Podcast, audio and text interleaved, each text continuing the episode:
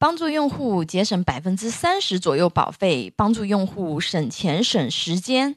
需要咨询保险的朋友，可以关注微信公众号“富贵成长记”咨询。今天给大家分享的主题是重疾险如何选购啊？应该避开哪一些坑啊？首先的话呢，我们要确定的是那个保额啊，要选择这个。呃，我们重疾险的保额需要多少啊？那这个问题的话呢，它其实没有绝对的一个标准答案啊。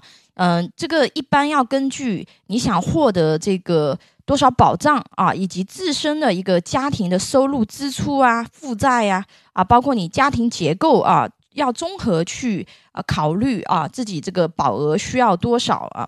那一般来说啊，常规的这个家庭的话呢。呃，它一般是那个打底五十万左右啊，这一二线城市的话呢，五十万保额，这一般是打底的一个保额。那稍微好一点的话呢，一般那个就是家庭生活条件比较好的啊，一般是一百万啊啊，一百五十万、两百万都有啊。那如果说，比如说是三四线城市，或者是说比较偏远的这个县城啊，整个收入情况以及当地的生活水平不是那么高的，那么也可以在五十万的这个基础保额下往下降啊。那这个根据自己的家庭情况去做选择。那第二个的话呢，我们要选择这个保障期限啊，就是这个重疾我们要保障多久啊？常规的，如果现金流支出是足够的情况啊，建议直接保障终身啊。为什么呢？因为随着这个年纪的增长啊，这个身体出现一些这个异常项目的可能性就会比较高。那有一些比较严重的，他可能后面就没有办法再买保险啊。那这样的话，你没有办法用这个工具去规避你的人身风险了啊！所以身体健康啊，而且有能力购买终身保障的朋友啊，建议直接啊选择终身保障。呃，还有一个原因就是说费用的一个问题，因为越年轻啊，购买这个重疾险就越便宜；年纪越长啊，那它的重疾险的保费的费率就越高。比如说孩子啊，那如果给孩子买终身的这个重疾，它的一个啊成本啊支出是最少的。像现在这个医疗这么发达，对吧？嗯，以后大家活到一百岁以上，其实都是很普遍的一个事情啊，所以大家一定要用长线思维去规划自己的人生啊。那如果说对于一些这种刚刚毕业的，对吧？或者是说呃刚刚这个比较年轻啊结婚的这个夫妇，现金流的压力比较大啊。那么也可以，比如说先选择到一个短期的一个保障，比如说先保障到七十岁，或者是说啊一些短周期的一些这种呃保障也可以去考虑啊。但是这个的话呢，不是长久之计啊。那因为如果是分段去购买的话呢，它整个你累计累计加起来，它的那个保费其实是不便宜的啊。那第三个的话呢，我们要选择的话呢，就是要考虑什么呢？是不是要选择重大疾病多次赔付啊？那这一点的话呢，主要看这个家庭的预算和自己想要保障的这个次数出发啊。如果保费预算比较充裕啊，建议可以直接配置多次赔付的。因为人呐，他罹患过重大疾病以后啊，即使是治疗康复了，他的免疫力呀也是低于常人的啊，更加容易罹患其他的重大疾病啊，或者是复发。而且得过重大疾病啊，一般情况没有保险公司会再承保了啊。那保险这个可以控制人身风险的工具，基本就无法这个使用了啊。所以说，如果说啊有有缘你听到了这个音频的话，而你目前又没有任何的重疾险啊，你身体目前还是健康的，那建议及早配置啊。有的人当他查出来他的那个身体啊有异常的时候。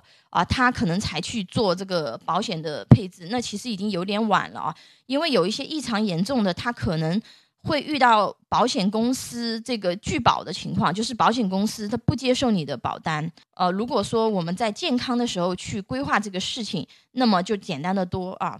那如果说保费不够的话呢，可以怎么样去处理呢？啊，优先考虑癌症多次赔付。癌症复发的概率啊更大啊。那保费的涨幅的话呢，它又低于这个就是重疾的多次赔付啊。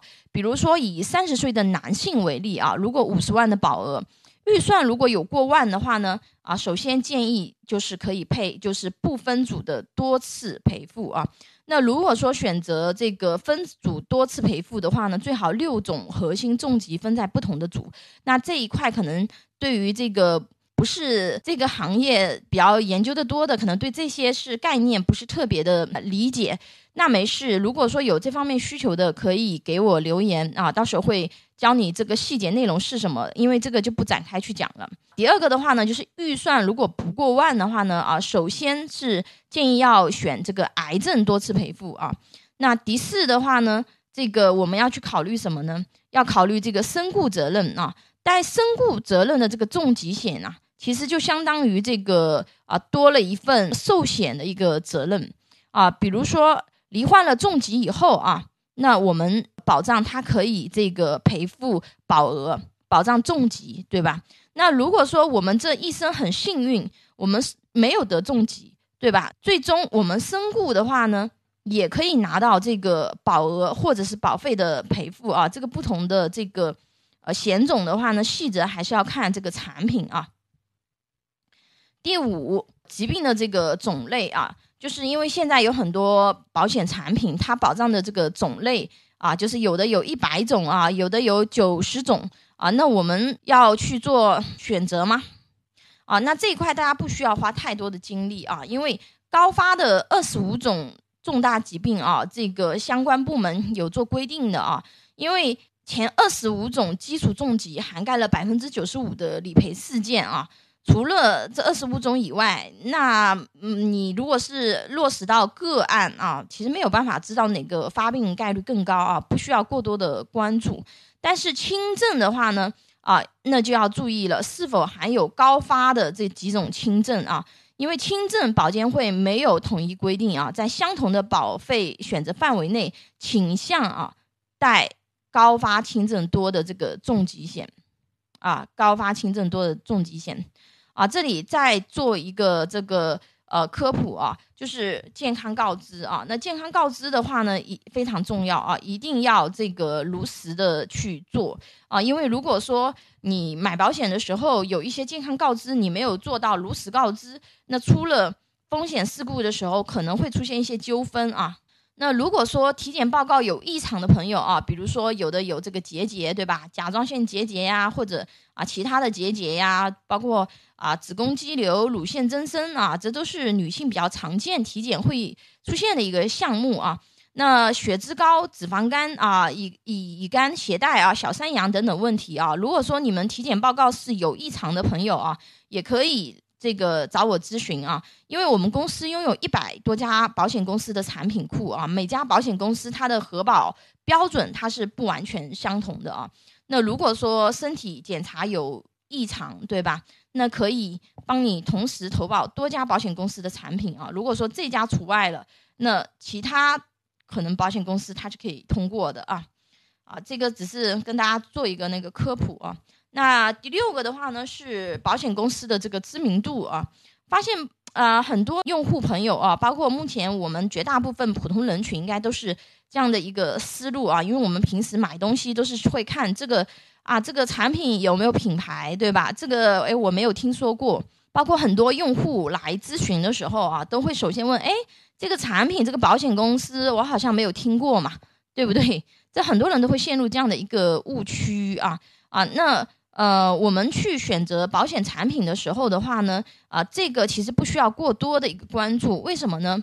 啊，因为这个产品跟常规的一些日用品啊，它是呃不一样的一个东西啊，因为我们国内的这个人寿保险，它是受这个保险法保护的啊，即使是公司破产了，保单也依然有效啊，所以选择这个保险产品，优先要考虑的是产品合同保障的内容。啊，保险公司品牌不是最重要的考虑维度啊。当然，对于想提供更多医疗险服务的这个朋友啊，那可以选择这个医疗附加服务比较好的保险公司啊。那重疾险的选择思路都给大家理清楚了啊。如果大家觉得还是太复杂啊，一头雾水，那还有更高效啊省事的方法啊，就是直接给我留言啊，因为现在这个医疗非常发达啊，重大疾病治愈率很高啊，那生活这么美好，大家一定要把自己的这个疾病风险早早扔给保险公司啊，这样才能够说啊没有心理负担的啊，更好的去啊这个享受自己的这个人生啊，因为自己。不管是什么情况下，都可以很好的啊做到照顾自己、照顾家人，对吧？让自己的终身医疗都得到这个保障。呃，这里的话呢，再给大家分享一个这个重疾险的坑啊，因为很多朋友啊把这个保单啊拿过来让我帮他看一看啊，很多人一开始买的都是带理财啊、分红啊这样的一个附加型的这个重疾险产品啊啊这种。类型的产品啊，测算下来的话呢，它的这个回报率啊，就是产品的这个实际回报率，它其实很一般的啊啊，建议大家选择重疾险产品的时候，不要过多的去啊关注返还啊分红理财啊这种类型的，不需要过多的去关注啊，尤其是分红和理财啊。那呃，世界上最可怕的事情是什么？啊，人活着，钱没了啊！这个段子大家都有听过，对不对？啊，但是世界上最最可怕的事情，其实还有是什么呢？啊，就是你自己的挚爱啊，罹患了重病啊，明明目前医疗水平可以治好的疾病啊，却因这个经济上无力负担，眼睁睁看着他离去啊，这是让人最痛苦的事情啊！当然，发生在自己身上也是一样的啊，谁也不想自己成为家里的负担，对吧？那爱他就要给他做好保障规划，人生风险越早规划越好啊！可以给我留言或者关注这个微信公众号“富贵成长记”咨询。呃，还有的话呢，就是孩子，那父母之爱子，对吧？则为之计深远。对于有能力的家长啊，可以。帮小朋友啊，早早规划终身的保障啊，让他在中年啊，甚至老年以后，即使你无法再陪伴在他身边啊，依然可以继续守护他啊，直到永远啊，forever 这件事情是非常有意义的，因为小朋友的重疾保费是最便宜的啊啊！下一堂课给大家分享什么呢？啊，下一堂课给大家分享一个这个案例课啊。